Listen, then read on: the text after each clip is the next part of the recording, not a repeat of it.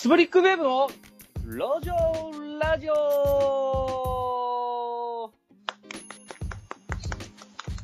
はい、今日は令和元年11月1日朝12時56分です。こんなに今日はちょっと遅くなってしまいましたが、はい、この番組はくすぶっている3時代の2人がアイデアとデザインで挑戦中、東京在住 IT 業界営業の私、柳瀬と、大阪在住デザイナーの以下は。が雑談と会議を行うラジオです。はい。昨日までの自分に教えてやりたいをコンセプトに自分のキャリア形成、仕事、副業、デザインなど、これから何かに挑戦したいなという人に聞いてもらえたらと考えて、ポッドキャストと YouTube での配信をしています。えー、ポッドキャストは Spotify、Apple Podcast、Google Podcast で路上ラジオ、またはくすぶりっくウェーブで検索。YouTube でも路上ラジオで検索をしてみてください。映像があることが前提の番組ではありありませんので、どちらでも楽しんでいただけますが、顔出しをしているので、我々の顔がどんな顔か気になるというポッドキャストリスナーの方は、ぜひ YouTube でもご覧ください。そして、えー、音声だけでも楽しめるので、夜寝る前に聞く、移動中に聞いている方、聞きたいなっていうふうに思っている YouTube のリスナーの方は、ポッドキャストでも聞いてみてください。そしてあの、チャンネル登録やサブスクライブ、ポッドキャストのサブスクライブもぜひよろしくお願いします。で、えっ、と、ということでですね、はい。今日のテーマはですね、はい。あのーちょっと井川くんが、えだいぶ遅くなったので、お仕事で。本業の方でね。いえいえ、全然全然いいんですよ。だからね、何の準備もしてないので、え雑談です。うんうん今日は、はい。僕が最近興味持ってることについての雑談です。はいはい。何の興味持ってはるんですか？えっとですね、まあ、本当なんかね、ほとんど準備をしてないので、うん。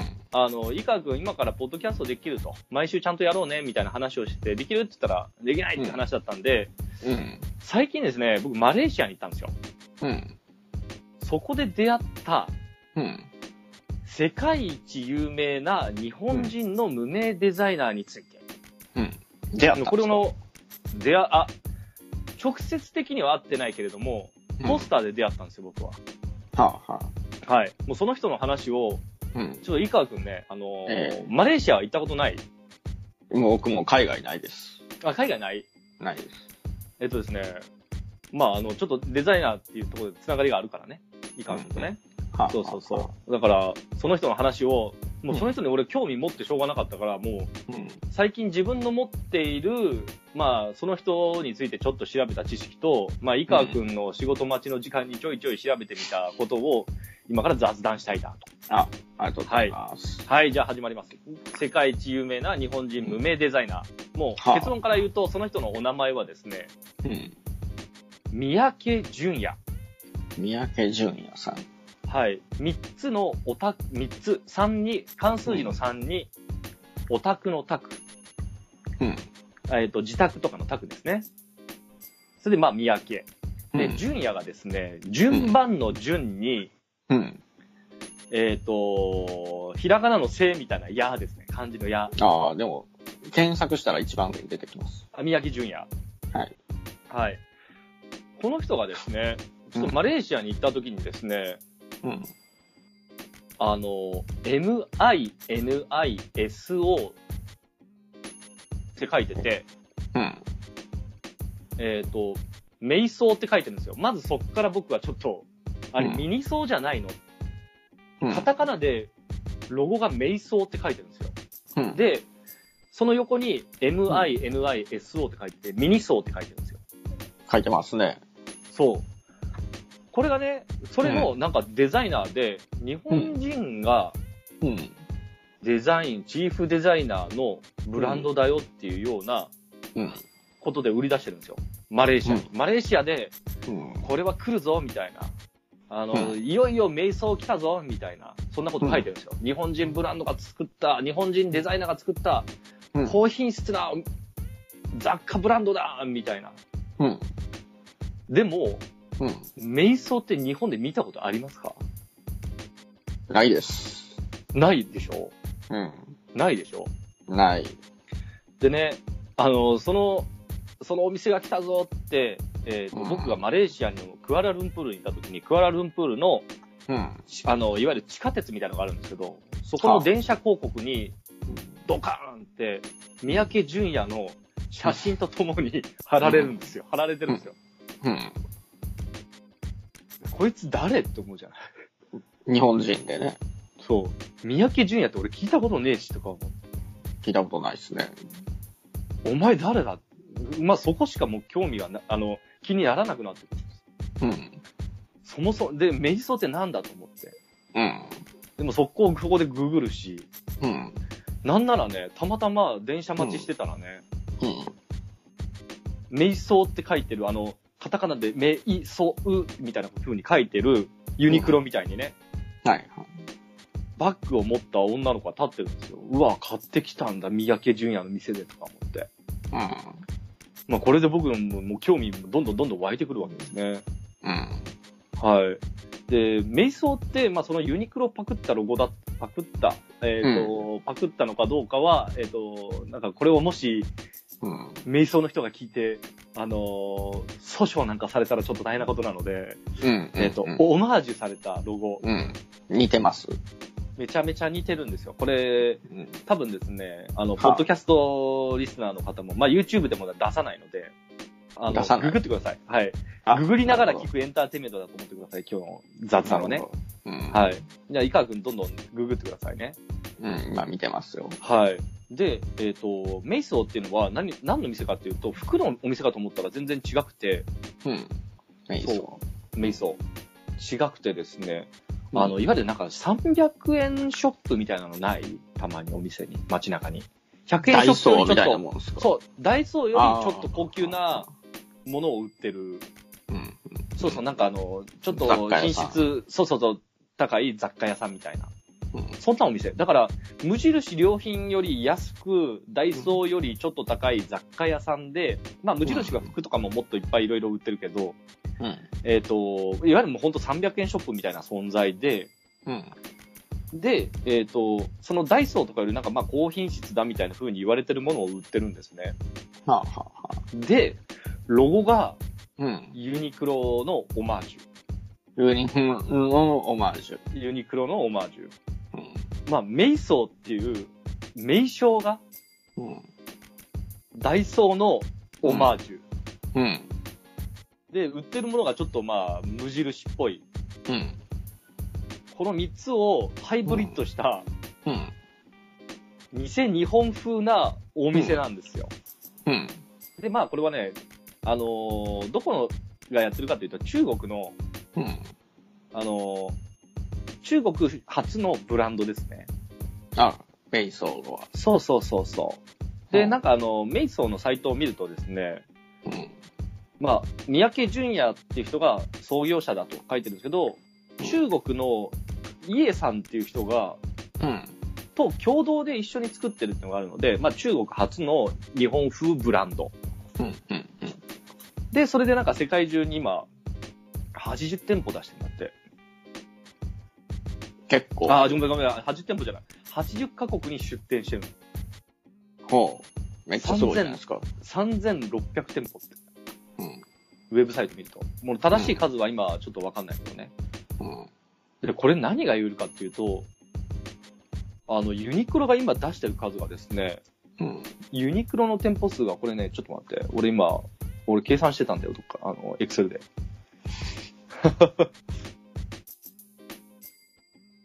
ユニクロはですね、ちょっと日本抜いて1379なんですね。うん。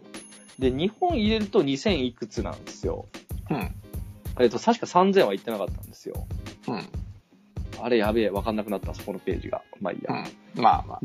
そうそうそう。で、あのーユニクロが出してるのっていうのは、中国とか東南アジア中心、あとは北米と EU。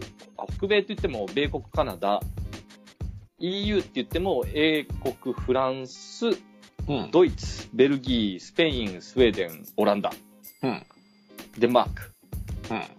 で、あとロシア。うん。なんですけど、あのーメイソーの方はうん。出してるのがね、マジで、ユニクロが出してないようなところにバンバン出してるんですね。うん。うん。で、まあ、あの、中国はもうやっぱ本場なんで一番多いっていうのがあるあるし、東南アジアもバンバン出してるし、うん。うん。で、あのーなんか海外のニュース見てたらね、うん。2020年までにうん。インドに800店舗出すって書いてて、うん。800店舗だよ。で、一方でユニクロうん。ゼロ店舗なんですよ。2019年9月期かなんか見たら。うん。だからね、何が言えるかっていうと、うん。ユニ、あの、あとアフリカとかも出してる。メイソーっうん。そうそうそう。だからね、何が言えるかっていうとですね、うん。ユニクロが今後インドとかに出したとしたら、うん。あれ、ロゴメイソーのパクリじゃねっていうふうに言われるってことなんですよ。うん。そうそうそうそう。で、しかもね、あの、店舗に必ずね、この店は、この三宅淳也のデザイナーが作ったものが、みたいなことが書かれて、うん。3600店舗、世界80カ国に存在するので、うん。なんならこの三宅淳也って超絶有名人だよ、世界の中で。日本では全然。うん。え、店に絶対に三宅さんの写真がボーンって貼ってあるんですよ。そう。あと、こはい広告。広告。そうやっぱ、あれですかね。日本ブランドっていうのも推してるん日ですかね。本ブランド、高品質、安心みたいなことを書いてる。なるほど。そう。だからね、うん。マジで三宅淳也日本人全く知らないけど、あいつめちゃくちゃ有名やからね、世界中で。あの人ね。日本人といえば誰ってアフリカ人に聞いたら三宅淳也三宅って言うかもしれないよ。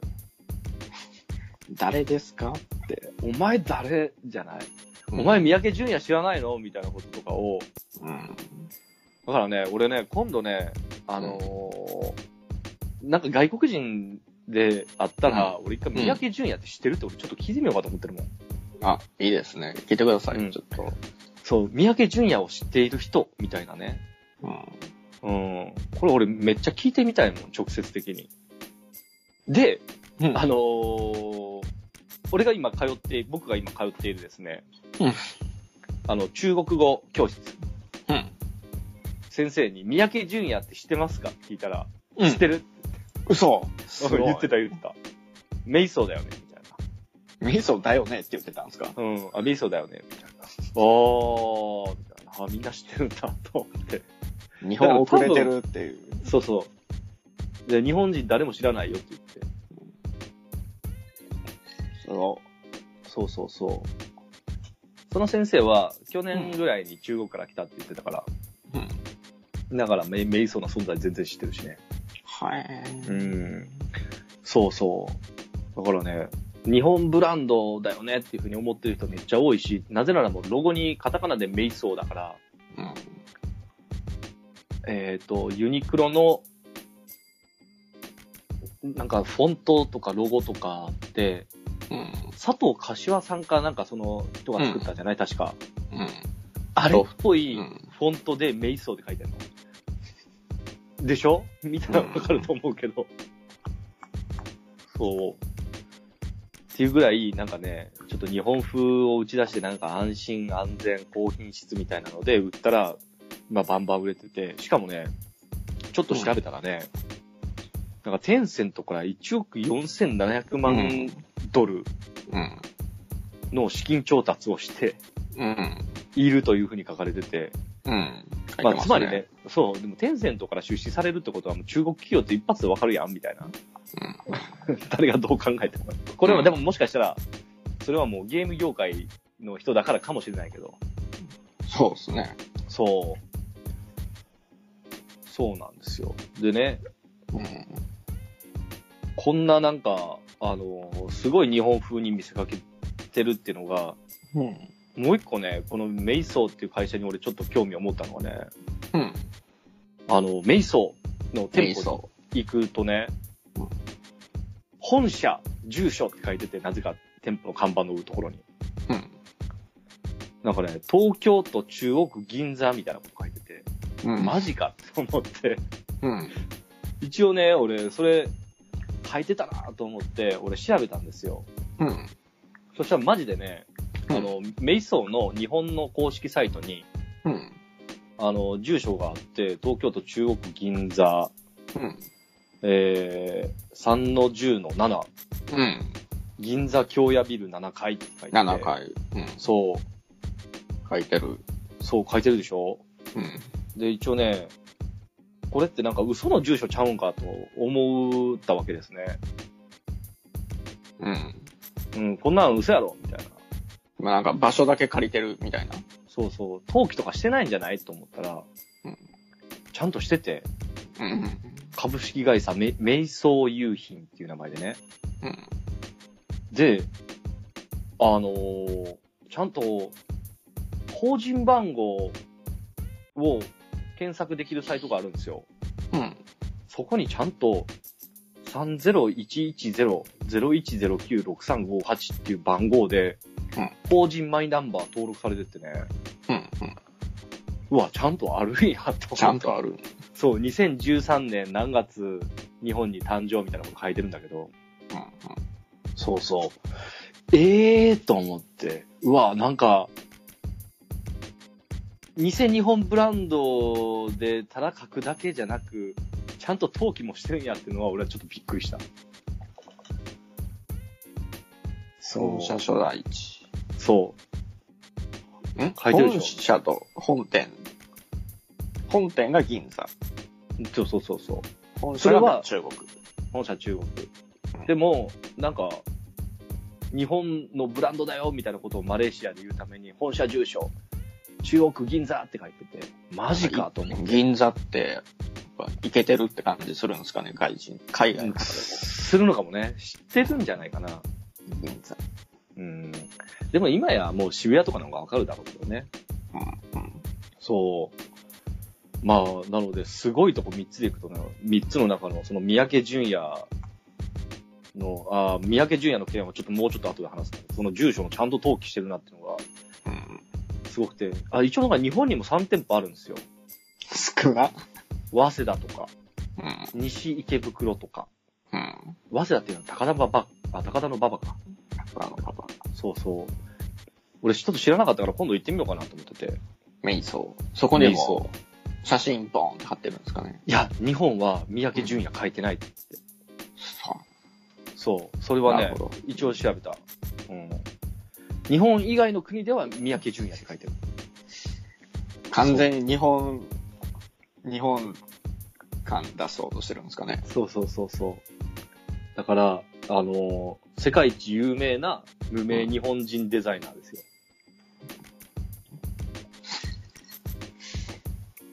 だと思わない？うん。日本人が知らない。そう。だからね、で、しかもこの三宅淳也、うん。これ偽名なんじゃないかと。うん。顔写真だけで。はって言われてるのがあってね。あ。はあ。なんか三宅淳也のプロフィールとかで俺めっちゃ調べたんですよ。うん。そしたらね、うん。あの、出身が文化服装学院。あの、新宿に文化女子大学ってあったりとかするんだけど、そこにまはああ文化専門学校あって、そこがうん服とか、服飾とかの学校ね。うん。服飾の専門学校。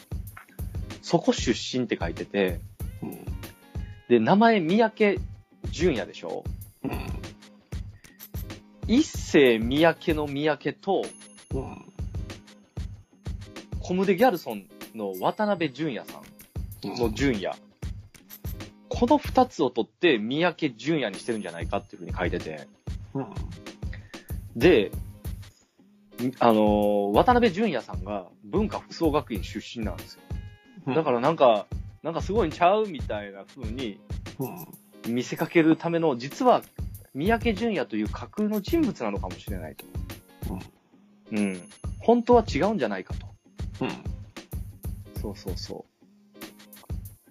そんなこともなんかね、都市伝説的に書いてて、で、それ調べていくと日本のサイトだけじゃなく、うん。中国にも、中国語のサイトでも、うん。三宅淳也は虚像なのではないかみたいな、虚構なのではないかとか、うん。あのーなんだっけ、英語のサイトでもね、英語で書かれてるサイトでも、三宅淳也は一世三宅、淳也渡辺ハイブリッドみたいなこと書かれてたりとかね。都市伝説的に、あの、三宅淳也って本当はいないんじゃねっていう風になってる。あの人の三宅淳也って名前じゃないんじゃねそう。だから、ちょっとね、うん俺ね、あのー東京法務局にちょっと行ってこようかなと思ってるんですよ。ほ東京法務局ね。う。うん。何をしに？法務局って、うん。あの、会社の履歴全部事項証明書ってやつが取れるのね。うん。これって誰でも取れるのよ。うん。会社の、会社のいわゆる登記簿謄本ですね。うん。かいわゆる会社の戸戸籍謄本みたいなやつ。いついつ会社ができて、その時の代表取締役誰で、うん。その代表取締役はどこに住んでて、うん。自宅の住所まで載ってんのね、登記簿謄本。はい。で、えっ、と、一番最初の社長、次の社長誰々、その次の社長誰々みたいな風に全部載るんですよ、登記簿謄本見たら。うん。それ見たろか、思って。そしたら三宅淳也の謎つかめんじゃねえと思って。うん。うん。うん。そう、幸いなことにね、あの、一応法人、法人マイナンバーは公開されてる情報なので、うん。だし、か株式会社瞑想優品っていうのが、瞑想優品産業かな？う。うんん。そういうのがね、もう全部わかるんでですね、取れちゃうはずなんですよ。うん。取ってやろうかなと思って。調べ尽くそうって、そう、三宅淳也の謎を解きたいもん、俺。三宅さん。そう。三宅さんなんかツイッター見つけましたけど、これあ本物かな、Twitter あの、なんだっけ？オー、オープニングセレモニーとかやってるでしょ？うん。もう全然更新してはらへんけど。2015年の何月かで更新飛ばせるでしょ、確か。で、あと、三宅淳也で YouTube とかで検索すると、動いている三宅淳也がいるので、あ、こいつは CG じゃなかったんだっていうのが分かった。CG で、CG で作ったんじゃないんだと思って。でうん。も、本物やった。本物やった。本物の存在はするけど、三宅淳也って名前ではないと俺は思ってる。うん。うん。で、なんかのモデルでもなさそうだよね。うん。ううんん。わかんないですけど。そう。いやモデルかもしれない、なんか。でも、まあなんか中国語は喋れそうな雰囲気はあるよ。それか日本人なのは日本人。いや、わかんない。わかんない。わかんない。なんかあの、インタビュー受けた記事が英語の記事とか上がってるんだけど、英語で書かれてるから、本当に三宅淳也が喋ったのかどうかもわかんない。あ三宅淳也とされる人が喋ったのかどうかもわからない。だからね、マジでこの謎を解きたいんですよ。だから分かる情報はね、どんどんガンガン集めていかないといけないなと思ってね。はい。あとは、この不動産屋を調べる。うん。あのー一応ね、銀座京屋ビルで調べたらですね、お部屋の広さが21.66坪でね、不動産屋さんまで分かりそうなんで、お、そこまではね、ちょっと調べてみたいですね。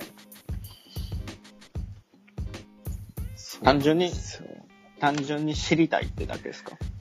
あ、そう、知りたいっていうのもあるし、いや、おもろいなと思って。で、言ったらね、うん。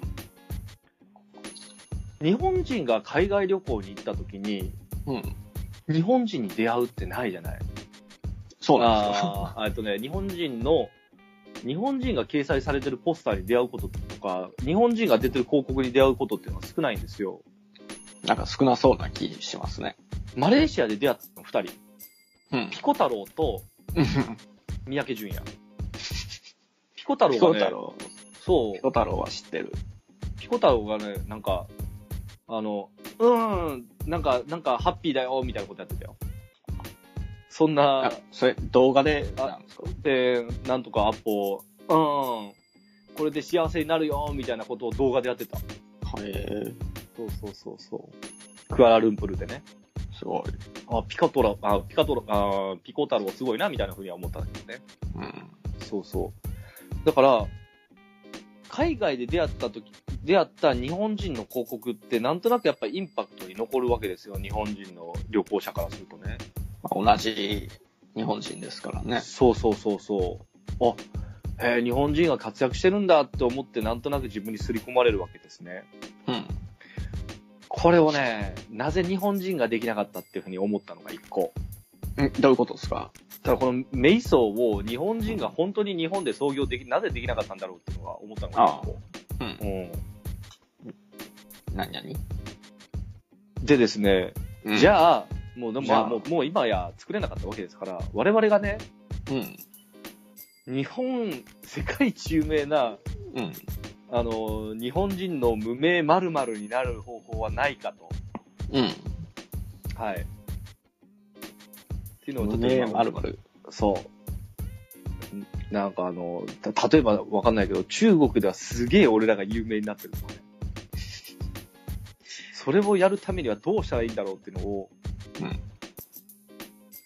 まあ、ちょっとひたすら、ちょっと考え尽くしてみようかなと思ってるんですよ。あ、面白いですね。うん。面白いでしょ？あ でもね、あの、青い優とかそうじゃない？日本でも有名だけどね、青い優は。青い優じゃないよ。ごめんごめん。青いそ、青い空だ。あ青い優青い空だ。そうそうそう。アダルトビデオの、まあ、いわゆるセクシー女優さんは、あ。うん。青い空さんは、ものすごい中国で大人気じゃないですか。もう日本の人気の比じゃないぐらい。あ、もう、かなりすごいんですか？そう。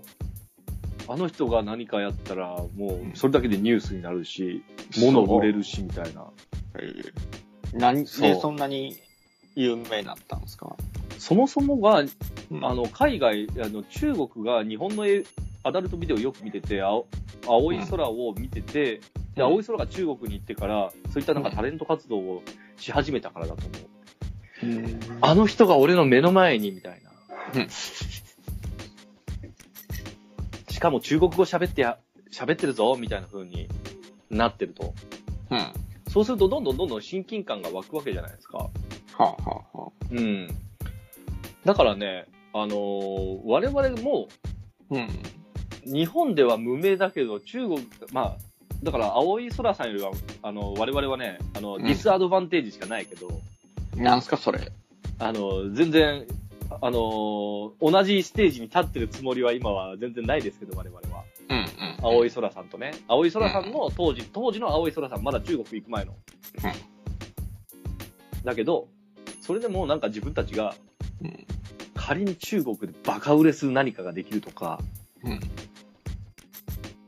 そんなことを考えたときにですね、うん。まあ、あとはまあアジアで売れるとかね。例えば、タイのバンコクでやたら売れるとかね。うん。うん。うん。自分たちが行ってみたい場所で売れたいね。売れるならね。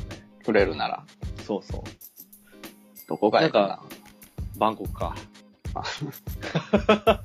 暑そあ、そう。なんかあの、台湾とかかな？あとは。う。暑そあ、でもね、台湾とかだったら日本人の、えっ、とね、男の子で、三原慶吾っていう、元フジテレビの、えーあの人はディレクターだったのかな？違う。なんか営業部か何かにいたのかな？う。方がいらっしゃって、えっ、と、なんか若いんだけどね、まだ20代だったと思うんだけど、うん。うん。えーで、フジテレビで働いてて自分で番組作りたいんだみたいなことをやってて、で、自分でなんかあの YouTube とかで映像とか作ったりとかして、うん。確かフジテレビで働きながらって言ってたけど、で、辞めてから、うん。もう、単身、単身？い今やまあ3人ぐらい仲間、あの3人どころじゃないな。あの、台湾人の仲間が増えたりとかしたから、うん。全部でもう5人ぐらいはいるんだけど、うん。台湾で YouTuber を始めて、うん住んでね、台湾に住んでね。うん。で、自分で、その、台湾で中国語で歌う楽曲とかも出して、うん。アイドル。いそう、アイドル、男の子のアイドルみたいな。うんで、今や、うん YouTube の、台全部中国語でやってるのね。うん YouTube の台湾での、うん台湾、まあ日本人も多分登録してるんだけど、チャンネル登録者数100万超えてますからね。すごめちゃめちゃすごい。い。めちゃめちゃすごいですよね。そう。だから新日国で、うん。あの、まあ、まあ、でもね、なんせね、何か自分のなんか得意なこととか見つけて、マジで発信すれば、なんか、例えば、台湾の人とかは、なんか日本人が発信してるみたいな、しかも中国語で発信してるっていうのだけでも、ものすごい親近感持ってくれるってことなので、ほうほそう。だからね、う。うん。自分らも頑張ってちょっと発信していくしかないのかなとは思ってるんですけど、そうすると、うん。なんかあの、ちょっとずつ興味は持ってくれる人が増えるのかもしれない。うん。なんでですね、まあ、イラストをなんかた、例えばね、台湾に向けて発信するとかね、うん。そういったことをちょっとやってみましょうか。台湾に向けて。うん。あ、今、ごめん、完全に俺今、ガンガン思いつきでしか言ってない。あいいですよ。うん。でもなんか闇雲に書くのは良くないですよね。そう。そうそうそう。でね、うん。あのー最近、ヤフーが、うんもし、なんか、みずほフィナンシャルグループかなんかのやつと、うん。えっ、とね、ヤフーと、ヤフーのメインバンクかなんか、みずほフィナンシャルグループか、みずほ銀行かなんかで、えっ、と、なんかの経済ニュースみたいなの見てたら、ヤフーが LINE を買収するかもみたいなことが出てたんですよ。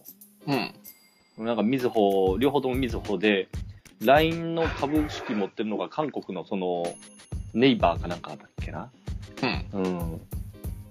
うん。で、一社だからなんか買いやすいみたいなこと書いててね。あ、ソフトバンクが購入、あ、ソフトバンクがっていうふうに書いてたのか。そうそうそう。で、そしたら、それに対して、ニュースピックス、なんか経済ニュースどっちだったか忘れたけど、まあ、それはどっちでもいいんだけど、そこのコメント欄にね、うん。ああ、まあ、LINE は日本だけじゃなく、いわゆるメッセンジャーソフトの中で、うん。台湾とタイがトップシェアだっつって書いてたの。日本よりも。えっとね、いや、あの、日本と同じぐらい使われている。ええそう。つまり、日本の、いわゆる、に LINE って日本から、日本初のアプリじゃない？日本人が作った日本初のアプリじゃない？うん。あれ、韓国じゃないんですか？違うよ。会社が韓国。えっと、株主が韓国。そうそうそう。で、日本では、いわゆる2011年の3月11日の地震があって、うん。いいわゆるモバイル回線が全く繋がらなくなって、うん。LINE とか、まあその頃のバイバーとかめっちゃ繋がってたから、もうそれしか連絡取る手段がなかったのね、東京の人って。あ、俺なんかそうだったんだけど。うん。だから LINE 入れて、ようやく俺は実家の人と電話できたし、友達ともやっと連絡取れたの LINE だったのよ。うん。まあそれもあって俺 LINE 使い始めたんだけど、多分みんなそうなの。みんな LINE だったら連絡取れるぞって話になって、うん。自分が元気かどうかを LINE で言ってこいみたいな。うん。そうそう。電話も LINE だったらできるみたいなね。そうそうそう。まあ、まあ、そういうのがあって、まあ、日本ではめちゃめちゃ流行って、で、えっ、と、いわゆるネットワーク効果で持つ人が多くなって、で、なんか多分ね、まあ、海外にも進出して、えー、台湾、タイ、これは日本と同じぐらい、その、まあ、普及率があるというね。だから、台湾でお店行ったら LINEPay で支払えるとこなんていっぱいあるもん。うん。うん。だからまあ、えっ、と、ソフトバンクにとってはなんか買うメリットも高そうみたいなことをなんか書いてるニュースがあったわけですよ。つまり、えっ、と、日本のだっていうふうに認識してて、台湾人の方だったりとか、タイの方は使ってくれてるっていうことがあるので、めっちゃ親日国のはずなんですね。なるほど。そうそうそう。だからね、日本人が中国、えまあ、台湾の方、あの、タイの方に、彼らの言語で何か話してあげるっていうようなことをやることで、とか、なんかそこをつなぐようなことをやることで、ものすごい親近感持ってくれるんじゃないの？ってちょっと思ったりとかしてるんですよ。うん。うん。で、私はちょうど台湾というか、まあ、中国語好きだし、うん。勉強してるしね。あと、台湾めっちゃ好きやし。うんそうそう台湾行ったことあります？俺何回行ったかわからないぐらいだけど。だって俺多分1ヶ月に2回行ったりとかしてるしね。してた頃もあるし。2018年俺多分、10回近く行ったんじゃないかな。そんな飛行機代とかはかからないんですか？安い安い。あのね、両、うん、行って帰ってきてで2泊3日ぐらいだったら3万9000とかだよ。え、安い。うん。で、俺、日本より安い。日本より全然安い。で、ご飯美味しいし、うん。台湾はね。うん。でも、優しい人多いしね。うん。で、非日常だから、もう、うん英語がまずは、まあ、うーん、通じるんだけど、でも、もう、周りで聞こえてくるのが中国語だしね。うん。もう楽しいんですよ。わからないことだらけで楽しくて。だから覚えたくて。そうそう。あ、で、あと夜とか歩いたもね、安心だからね。夜大丈夫？そう。なんか海外は夜歩くの危険っていう。全然、台湾は大丈そう。だって、夜市っていう夜店とかがあるから、むしろなんか、そう、台湾の夜市。シーリン夜市っていううん。のがあったりね。まあ、それは台湾最大、台北最大の夜店なんだけど、うん。そこなんかもすごい面白いからね。台湾夜市。うん。なんか祭りみたいですね。そうそう。これ毎日やってる。そこでご飯とかも食べる。そう。あ、なんか、なんか、自炊せえへんって聞きましたね。このん。人あ、たち。本当？なんか自炊するより、外外でで食べた方が安いっていううんそう思うそんなん聞きましたね。そうそうそう。だから、まあそういったね、ところに、三宅淳也風に僕らが、あ、日本では知られてないけど、台湾とかタイではすげえ有名だよっていうのが、やれるのかもしれないなと。うん。でも、そこまでね、まあ、さっきの、その、三原慶吾さんとかは、あの、多分誰よりもね、そんなことやったことないところに多分飛び込んでチャレンジした、今言ったから、うん。我々もね、なんかそういったことをね、どんどんやっていきたいなというふうに思ってるんですよ。で、うん。だからね、まあ、嘘つくのはよくないけど、日本初みたいな風に書いて、日本初なんだかかんだかみたいなうん。デザインとかアートとかで勝負するとかね、ちょっとやってみたいよね。まあでも嘘じゃないっすもんね。そう。で、あ、ちょっと写真撮り行こうか。ん？三宅淳也みたいな写真撮りに行って、なんか、なんかの、こうやります？うんそうそう。あの、えっと、に日本品質って書いて、三宅淳也って、そうそうそう。三宅淳也って書いてね、やってやるか、みたいな。名前変えて。そうそうそう。えっ、と、なんか、なんかそれっぽい。いや、名前、名前変える変える必要ない。ないかな。うんうん。そう。そうなんですよ。だからね、マジでね、あとはね、もう一個ね、うん裏技的になんか思ったのは、なんだろうな。これがいいのかどうかわからないけれども、もう海外行く、なんかみんなで海外行こうぜ軍団みたいなので、各国のなんか駅降りて、うんどっかのところに、マジで、日本人が行きそうなところに、俺らのビラ作って貼りまくってもらうとか、そういうこととかも考えたけど、うん、これはもう金も人もかかるな、みたいな。うん。そうそう。それかもう、勝手に Facebook 広告とかで俺らの顔みたいなランディングページ作ってからガンガン出すとかね。それらしいやつを。それらしいやつを。あただね、あのーメイソーとかは、マジで、あのーゲームとかと一緒ではもう最近もそのテンセントっていうところから、まあ今資金調達してるっていうのもあって、しかも2020年の末までにね、うん。まあ末だったかどうかちょっと忘れてる2020年、あ、内にって書いてたな、末か？までに、インド800店舗作るぜみたいなこと書いてるってことは、うん。マジでね、あの、今の中国のゲームってさ、あの、開発費もともとなんか2018、17年ぐらいで、トリプル A のゲームをスマホ向けに作ろうとした場合、なんかまあ10億だか20億ぐらいで作ってたっぽいんですよ。うん。でも俺今日見たね、ニュース、うん。あの、ポケラボさんのね、ケラボさん。ポケラボさんが、えっ、と、出してたニュースみたいなのを俺見たところね、あうん。なんか、なんか調べた戦略かなんか忘れたけど、それを見たところ、もう、あのー今やトリプル A のタイトル作るのに、あのー2019年、今やもう中国のそのテンセントだったりとかネットイースとかそういったところはもう30から40億ぐらい使ってもう、その国だけに販売するのではない、中国だけに販売するのではない、日本だけに販売するのではない、いわゆるアジアだけに配信するのではない、モバイルを使って一括でもグローバルにバーン配信するから、うん。言ったらなんか日本のローカライズの仕方ってさ、うん。まず日本で出します。ある程度売れたら、うん。えっ、と、台湾版とかそういうの出します。うん。あ、これは日本のソーシャルゲームとか、いわゆるスマートフォンゲームの場合ね。日本でまずはリリースします。よかったら、自分たちがパブリッシングするんじゃなくて、自分、パブリッシングっていうのは販売する。うん。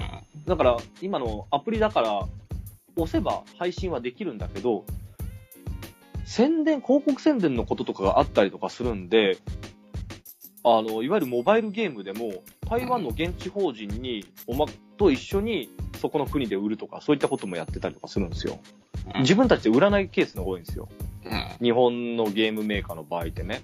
うん。で、そしたらなんか、えっ、と、アメリカはどっかのアメリカの法人と一緒になんかやるし、パブリッシング契約を結んで販売してもらうみたいな。だからアプリ ID がその国ごとに別で、みたいなことに、アプリが国ごとに別になってると。アメリカ版とか、日本版とか、台湾版とか。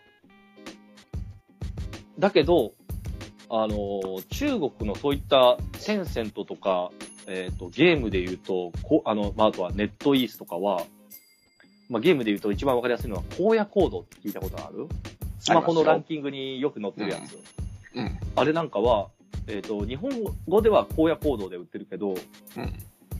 えっ、と、iPhone のアプリだったり、Google の Android のアプリだったりは、国別にアプリは一緒だけど名前変えられるのね。言語によって名前切り替わるようになってるんですよ。うん。ナイブズアウトって名前で、うん。一括でグローバ、あのー世界中配信をバンってやることがもう前提でゲームを作ってるから30億、40億とか、そういったマネーパワーを使ってかけられて、うん。で、広告宣伝費ももう言ったら30、40億使ってから100億ぐらい儲けてやるんだみたいなことだから、もう使うお金の額とかが違うから、うん。本当にもうボリュームが全然違うんですよね。うん。ほとんど広告とかや。もう広告宣伝費もめちゃめちゃかけてるし、そうそうそう。で、あとはね、まあ、まあそういったような状況になってるってことを、まあ書いてたりとかするんですよ。で、僕もまあ知ってるのがそういう状況なんですね。で、今のメイソーも言ったら、まあテンセントからお金をね、資金調達して、やるぞって書いてるってことは、マジでね、そういったなんかあの、調達した1億4700万ドルってことは147億円ぐらいですよ。まあ100円換算でもね。出店とかいろいろ合わせたとしても、例えばアフリカとかガンガン出すんだったら、うん全然なんかあの、元取れるぐらいなんか、あの、まあ、知ってもらうための、もう、もうパワー、もうマネーパワーによって知ってもらうためのことはガンガンできちゃうってわけですよね。うん。うん。そうそうそう。だからね、ほんとなんかグローバルに出すことが前提でやってるから、ユニクロとかよりも出てる店舗数はすごい多い。あの、出てる国数が全然多いんですよね。うん。うん。ユニクロで行くとね、俺ちょっと調べて、一応なんかちょろっと調べたのはね、ユニクロだったらね、店舗数が、メイソーは80店舗に対して、ユニクロはですね、あ、80カ国に対して、ユニクロ22カ国。で、ユニクロはですね、アフリカとかには出してないので、うん。で、去年僕エチオピア行ったんですけど、へえ。やっぱり中国企業はすごい多いんですよ。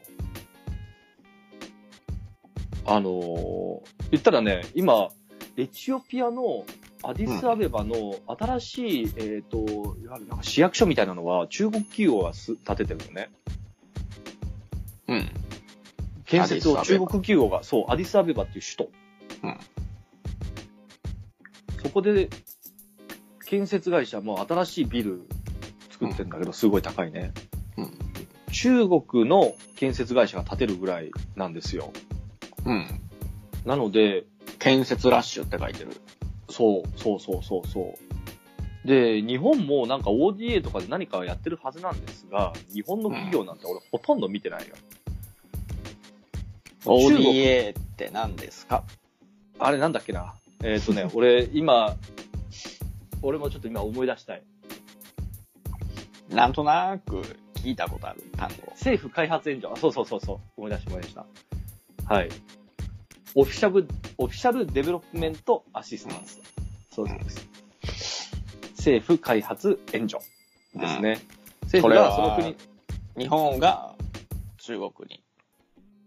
ってことですか？日本が、日本が、えっ、と、アフリカに対し、なんか ODA にはやってるとは思うんですけど、でも中国の企業の進出の仕方が半端じゃねえなと思ったんですよ。行った時にエチオピアにね。もう、出てくる文字、英語、アムハラ語、エチオピアのアディスアベバの中で、英語、アムハラ語、中国語だもん。むしろ日本語なんかより中国語の方が通じる。それは本当に言って思ったところですね。そうそう。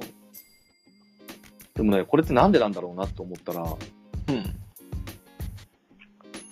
だ仮になんか日本の企業とかがアフリカに進出しても多分ね、うん。なかなか人って定着しないと思うんですよ。それはなぜでしょ早く帰りてえなと思ったりとか。ん？早く、あ、早く日本に帰りてえって多分常々思いながら、なんかうん好きでもない仕事をやり続けることになると思うんですよ。うここに来たら。うん。理由、うん。飯がまずい。うん。うまさを感じない。うん。うん。何、どんな感じのご飯なんですか、ここって。もうパッサパサの羊肉みたいなのとか、パッサパサで塩気のない肉とか、あ、塩気ないんや。これ厳しいなと思って、なんかもうスパイスがやたら効いてるなんかとか、辛い。辛いうだけ。ん、辛いだけとか。でも味わい深くなかったんですよ。一流ホテルとかでもね。何料理っていうの？わからない。うん。見た目雑巾、あのね、うん。あのね、エチオピアのね、あえーっとね、エチオピアの料理の名前今忘れちゃったな。エチオピア料理。そうそうそう。郷土料ドロワット。違う。インジェラ。思い出した。インジェラってインジェいう、なんか乳酸菌と何かのね、穀物で作る、うん。えーっとね、ホットケーキの薄いようなやつ。あるんだけど、見た目雑巾、味はゲロっていう風に 言われるんですよ。言われる。うん。俺ちょっとね、その穀物がなんだかわからないから、あのーこれやインジェラ。そうそうそう。その下に、下にあるやつ。あ、これ食べ物。食べ物。下にあるやつ。下にあるやつ。下にあるやつ。あの茶色いやつですよね。茶色いやつ。薄い茶色い布みたいなのが、インジェラっていう食べ物なんですけど、これもね、ググってください。本当に。これね。はい。それがね、俺は食べたけど、なんか、チョコレートっぽい味するのかなって思う。いや、なんか、あんま美味しくなかった。そう。あの、乗ってるやつも何なんでしょうね、これ。あいろんなものを乗せて巻いて食べるんですよ。カレーみたいなのつけてカレーみたいなのつけて。そでも決してカレーではないんですよね。う。いや、スパイスの何かだから、あのね、ビーフシチューみたいなやつ。あ、でもこの、これはまだ食べられる。美味しいと思った。さ最後の、8日目とか、あうまっと思った。もっとすごかったから、あの、僕の場合ちょっと火山とか登ったりとかして、もっとひどい生活だったので、火山とか登ってる時何食ってたんですか？その時はね、あのー味のないお粥とか、やば。お粥に蜂蜜ぶち込まれたやつとか。ほとんど蜂蜜や。そうそう。そんなのしか食べてない。でも、現地の方って、やっぱそういうのしかやっぱないんでしょうね。うまいだろうって言われて。いうまいだろうって言われるのううまくはないと思って。そうそうそう。なるほど。ちなみに日本帰ってきた時、楽しかったんじゃないですか、ご飯行くの。もう、寿司食った速攻で。めちゃめちゃうまいと思って。あしかもめちゃめちゃ汚い格好で寿司屋行ってしまった。もう、ちょっと服全部汚れてたからね。ごごごめんなさいと思いながら。ーうんうん。俺多分、ロバの糞とかの上で寝てたけど、そのまま来た。ごめん。みたいな。ロロバじゃないや。ラクダか。ううん。ん。ええ迷惑ですね。すいませんと思って。でもあでもねね。そでもね、空港の寿司屋さんだから、まあいいかなと思って。そういう人もたまにはいるだろう。ああ。うん。慣れてるだろうな。なんか、それはなんか都内のどっか帰ってきて行くのがちょっと悪いなと思うけど。で、まあ、ご飯がまず、まずいっそうなんですよ。てことで、多分ね、うん定着しないと思う。やっぱ美味しいものって重要やない重要だと思う。これでも、自炊とかできないんですか？ね。実際もなんかね、おそらく、まあ、ここからが本題。はい。これ中国の人が強い理由。うん。中、チャイナタウンとかをね、やっぱね、エチオピアでも形成してるんですよ、彼ら。で、うん中華料理はいっぱいあるんですよ。で、中華料理どこ行ってもうまいんですよ。うまいと思うん。で、多分ね、中華料理でどこの国で食べても美味しいんですよ。う。それなりの味してくれるんですか？そう。あ、これだと思って。だから中国の人って、多分そのアフリカとか進出しても、中華料理食べたら中国のこと思い出すなって思ったりとかするんだろうなと思って。海外で和食の味ってなかなか難しいんですかね。そう、なんか、醤油がないんかな。なんか厳しいよね。だから、ああ、これ中華料理とかそういうなんか食がなんかどっかに根付きやすいとか、それを再現しやすいっていうのを中国の人って作ってるのかなと思って。だからどこの国に行っても、あの、定着、あの、ある期間定着するみたいなことがやりやすいのかなと俺は思っただけです。これは僕の勝手な仮説なので、違ってたら誰かには教えてほしい。これ聞いてる3人目、あなたです。みたいなね。はい。3人そう。俺、井川くん、もう次の人から3人目ね。目。うん。そうそう。ぜひ、間違ってるってなったら教えてください。はい。なんで、えっ、と、まあ、世界一有名な日本人無名デザイナーのね、三宅淳也から、まあ、話がいろいろ広がりましたが、まあ、最後はね、あの、そっか、なんか日本食、あ、でもそう、仕入れが大変か、エチオピアとかでね、あアフリカでやるってね、日本食って何なんでしょうね？味薄め。ん何食べたら嬉しいですか？海外で。日本やなーって。あ、味噌、あ、味噌汁めっちゃうまいと思あ、味噌汁。う。うん。味噌スープってどうなんでしょうね、海外で。作らないんじゃない？うん。味噌スープ。そう。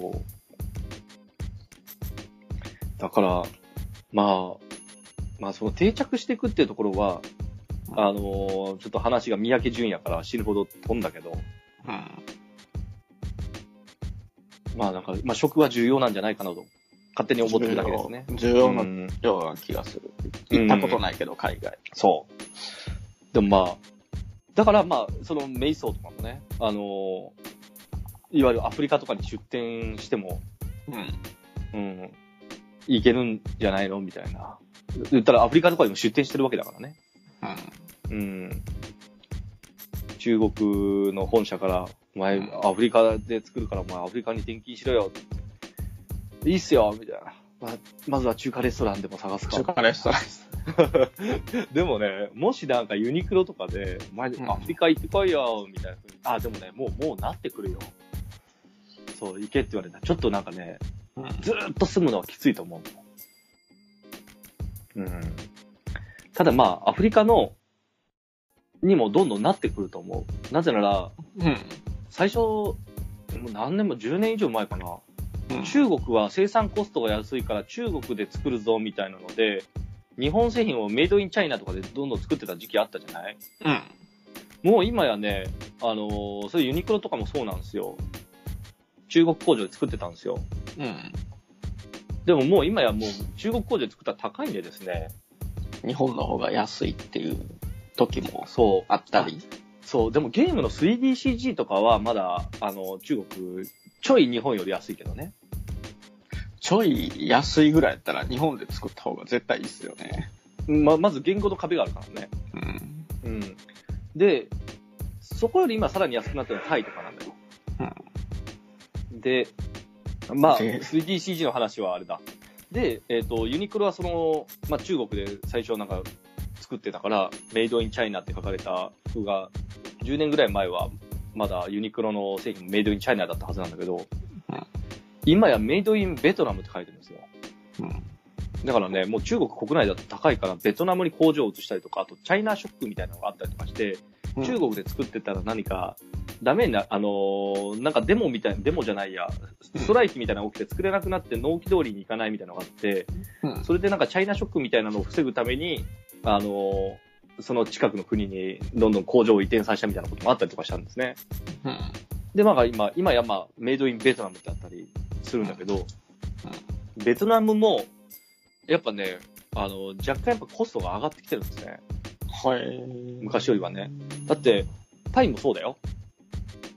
あの、3、4年前までは、うん。日本の大体物価4分の1ぐらいだったけど、もう今や、あの、日本での2分の1ぐらいとか、下手したら3分の2ぐらいになってきてるもん。物価的に。そうそう。だから、どんどんどんどん、あの、そこの国で作るコストメリット、あの、安くなるメリットっていうのが薄く出てきてるので、どんどん、その次の国に流れていくんですね。あの、いわゆる次来てる国というか、あの、賃金、低賃金の国に流れてるんですよ。うん。いわゆる、あの、えっ、と、まあいわゆる生産するっていうことがね。でもそうすると、またそこの国で、まあうん新しい国にまた発注して、そこの国で作るってなったら、そこでどんどんどんどんノウハウを覚えていって、うん。マネジメントする人も出てきて、あ、こういう風に工場って作ったらいいんだっていうノウハウもどんどんどんどん学んでいくし、で、人も集まってくるし、で、日本だったり中国だったりが、言ったら今までは日本だけが発注してたのが、中国からもそこにまた発注行くようになったりとか、そしたらその次に、わかんないけど、ベトナムがなんかあのどんどん育ってきたとしたら、ベトナムからまたそこに発注行ったりとかすると、どんどんそこは、発注の数が多くなればなるほど、あの、需要によって、ね、あの、うん。その価格は上がるもんですから、需要が多いとね。うんだから、どんどんどんどん次の国に移っていくわけですよ。そうすると、アフリカとかで作っていかざるを得なくなる時期っていうのが来るはずなんですね。いつかは。そう。でもその時にね、やっぱ言語の問題とかもあったりとかするんだけど、うん。あの、それ以上に、そこの国に行って何かできるとか、えっ、と、もう今やもう中国は先になんかアフリカで、えっ、と、そういったもう、ね、建設とかも、そういう中国の企業がエチオピアの人を雇ってやってるわけだから、なんとなくもうそこの企業では、なんか日本人よりは多分慣れてるはずなんですよね。うん。うん。だから、どっちに対して親しみを感じるかというと、日本人よりも多分中国人の人の方が親しみを感じる部分ってはあるのかもしれないとか、うん。まあ、具体的に俺はいた期間っていうのは本当に、そんな、あの、10日近くしかいなかったので、わかんないけど、うん。でもなんかそれは本当に行ってみた上でなんか感じてみたいなとは、もう一回ちょっと思うね。どういう気分、なんか日本人、対日本人と対中国人何か違うのかっていうのは、中国人の人と一緒に行って話さないとよくわかんないからね。うん。うん。そうそうそう。まあそういったことを思ってるわけで、また話がいろいろ飛んでしまったな。まあつまりね、あのー今後その、まあ、三宅じ、あのー例えばね、あの、ユニクロの人がアフリカに行ってっていうふうに、そうそうそう、アフリカに行ってよってなって、なんかあの、作るぞってなった時に、まずはちょっと食事で心折れみたいなところを、は あ俺、俺3年もここいんのかよみたいなのがちょっと辛い。まず飯かなと思う。飯か。飯重要だよ。重要だと思う。うん。まあ日確かにね。本はどこ行ってもうまいっすもんね。そう。すき家とか行っても。そうなんですよね。だからまあ、僕らも、あのーまずはね、なんかね、ちょっと第二の三宅淳也になる方法でも考えましょ あの、世界一有名な日本人〇〇みたいな。日本人無名〇〇。うん。うん。なんかちょっとね、中国の人にできて俺らにできないわけがないと。なんかそういうわけじゃないんだけどね。うん。誰かにできてなんかね、なんかそういう道のりはあるはずなんですよ。でもね、まずは三宅さんは、でも狙ってできたってことなんですかね。だって、あ、そうそう完全に狙ってますもんね。このメイソーの人はね、うん。メイソーっていう会社がね、えっ、と、日本風雑貨屋さんみたいなので、うん。日本風を演出するために、うん。三宅淳也といううん。マスコットを作ったわけですよ。うん。本当にいるかどうか、あまあ、いる、人間としては存在するんだけど、三宅淳也かどうかもわからない。で、これがすごいのはね、うん。あのね、この、瞑想優品産業。うんまあ中国にあるんですけど、ミニソーだけじゃなく、うん。ミニソーだけじゃなくね、ノームっていうブランドを作ってるんですよ。うん。ノーム。うん N-O-M-E。の、N-O-M-E 中国って Google で検索してみて。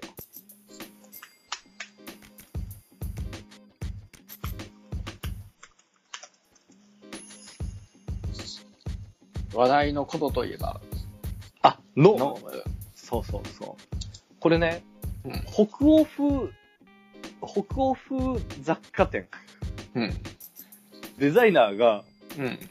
あのね、デザイナーがね、うんあの、ほあの、ちゃんとした UI、ノーム、ノーム .com かな ?m.nome.com だったような気がするな、これ。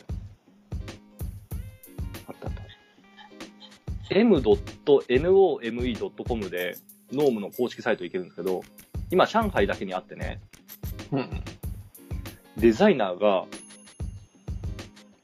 マジ、これ本当かどうかもわからないんだけど、うん。デザイナーがですね、うん。フレドリック・モーバーグ、スウェーデンの独立デザイナー、北欧風を演出するためにね、うん。ジェスパー・リンドキスト、スウェーデン出身、うん。フィリップ・セダーホルム、スウェーデン出身、うん。リカード・ソダーバーグ、スウェーデン出身、うん。イインベイ、えーうんスウェーデン出身、ジンベイ、ジンベイ、全員ですね、うん。中国、上海に1店舗しかないブランドなのに、全員デザイナーがスウェーデン出身で、うん。スウェーデン設計開発センター、スウェーデンのデザインの中心地であるストックホルムに設立された、うん。ノームスウェーデンデザインデベロップメントセンターみたいな、うん。まあそんなことがね、書かれてるわけですよ。うん。はい。で、インディペンデントデザイナーで作っているっていうようなこと書いててね、本当にあるんかいと。だからね、彼らのビジネスモデルは、なんだか風っていうのを作って、マジでその、マスコットに、うん。それっぽい国のやつを立てるっていうのが、す今のご彼らの戦略じゃなくて、戦術ですね。い。うん。うん。戦略はなんだか風を、どれだけ徹底的に演出して、うん。攻めるみたいな。普通のおっさんかもしれへん人が。うんそうそうそう、普通のおっさんかもしれない。面白いですね。写真見たらね、そのスウェーデンデザイナー、マジスウェーデン人っぽいやろ。うん。面白そそう髪型スウェーデンみたいな、これ絶対見てもらもらいたいもん。俺、フレドリック・モーバーグとか見てもらいたいもん、俺。名前。名前じゃない、写真。う。あ、と、フィリップ・セダーホルムの写真とか、絶対見てもらいたい、俺。そうまあ、だから彼らの、いわゆる今の戦術ですよ。鉄板、鉄板の進め方ですよ。これでもやっぱ、はい。おーってなるもんなんですかね。やっぱり。なるんじゃない？おーってなんのかああ、ななんか安心感があるんですかね。安心感とか、あとはね、だって俺が今、パッと見ても、なんか、ちょっとすご、あの、製品気になってるもん、今。ノーム詳しくわからないけど。そうそうそうなんか、あれに似てますね。日本のモンドセレクション的な。ああ、そういう感じ。ようわからへんでしょ。うん。上海にあるらしいから、旅行行ったらちょっと行ってみようかなと思って。ノーム。の、上海にしかないんですか？今、上海1店舗だけって書いてた。公式サイトだ店から。舗だけ。そう。でもスウェーデン、研究開発センターがあるらしい。1店舗のくせに。すごい。すごいよね。なので、まあ彼らのね、今の鉄板の進め方らしいんですよ。なるほど。はい。なので、あ、まあね、結論俺言っていいですか？うん。まとめ。まずはね、そうう、んまとめ。あのね、このね、うん。言ったら、その国ではし全く知られてない、にあの、日本人無名〇〇になろうとした場合はですね、写真かなと。なるほど。うん、だから僕らもちょっとね、あのね、三宅淳也っぽい写真撮ってさ、うん。ちゃんと、あの、僕の友達の中国人の女の子にね、うん。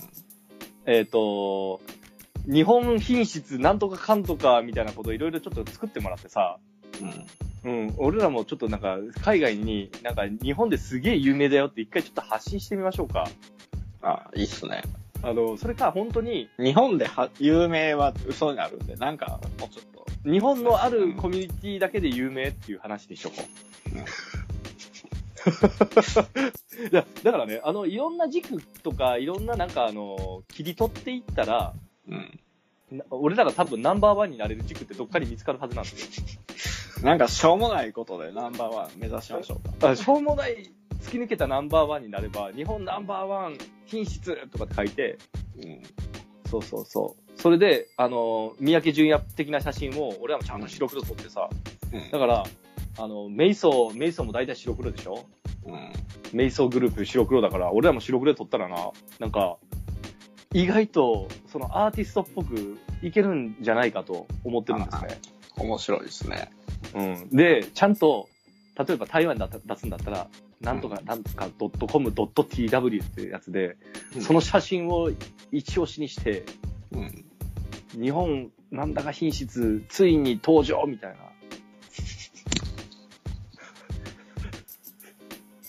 それ、日本圧倒的ナンバーワン、なんとかかんとかみたいなの書いたら、うん。でもちゃんと、ちゃんとなんかね、あの、えっ、と、50メートル走1位なんかになるのは絶対無理なので、うん。50メートルを、うん。あのー歩幅前進しながら、あの、頭になんかの変な帽子をつけて走るの1位みたいなんだったら、俺らも多分なれるんですよ。いける。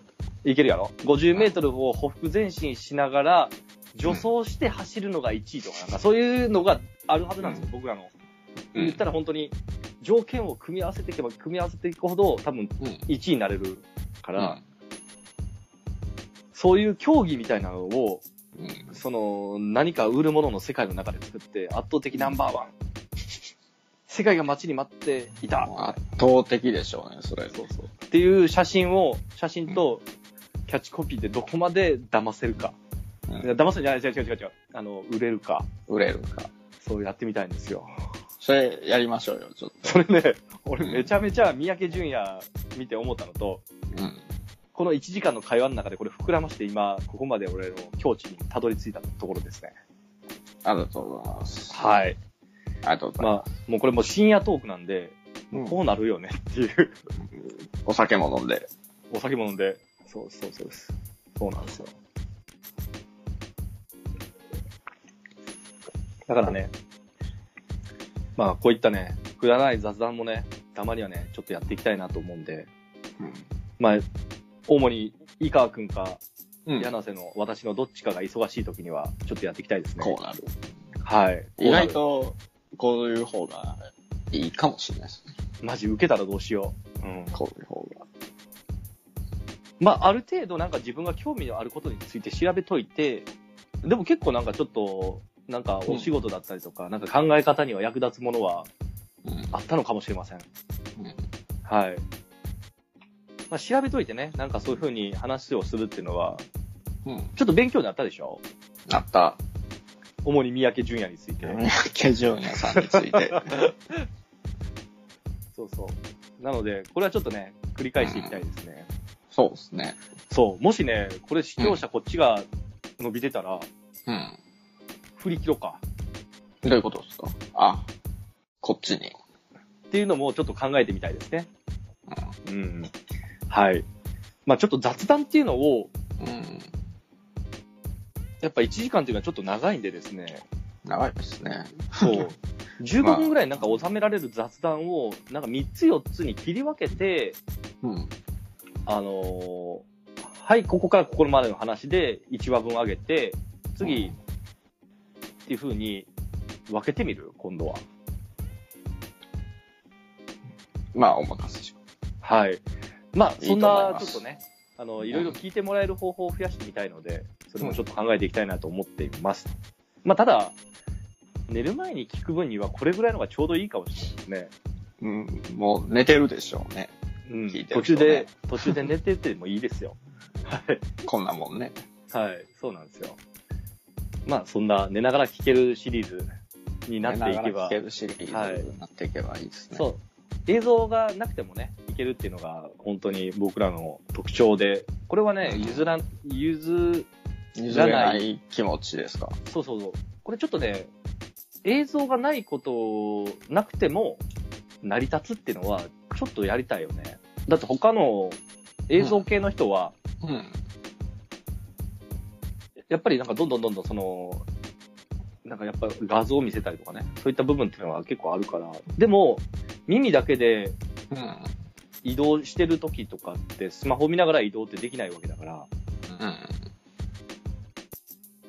歩いてる時とかね、そういった時にも聞いてもらえるとか、うん。眠りながらスマホ持ってたら、寝れないでしょ？寝る前にずっとスマホ、そうそうそう。仕事中とか。そうそうそうそう。まあそういった時にね、聞いてもらえたらいいなと思ってるんで、うん。はい。でもね、今日の話なんかは、マジ三宅淳也ってこれ聞いてたら、一回はググったと思うよ。さすが、さすがに三宅淳也はググるでしょ。ググル。はい。まあそんなね、あのーググったよとか、うん。ググってないよとか、うん。何々ググったとか、うんまあなんかそうそういうのもぜひ、ちょっと、うん。あのーフォームがですね、うん。ポッドキャストの説明欄とですね、まあ、YouTube にもフォームがあるので、それで教えてもらえればいいし、YouTube だったらコメント欄に何々をググりましたとかね、そんなことを書いていただけると、僕らもめちゃめちゃ幸せです。はい。まあそんなことで、今日はちょっといろいろ本当に雑談が長くなってしまいましたが、はい。まあちゃんとラジオは週に2回続けようということなので、ぜひ次回もまた聞いてください。チャンネル登録とか、えー、サブスクリプションぜひよろしくお願いします。はい。今日はここで終わり。終わり。バイバイ。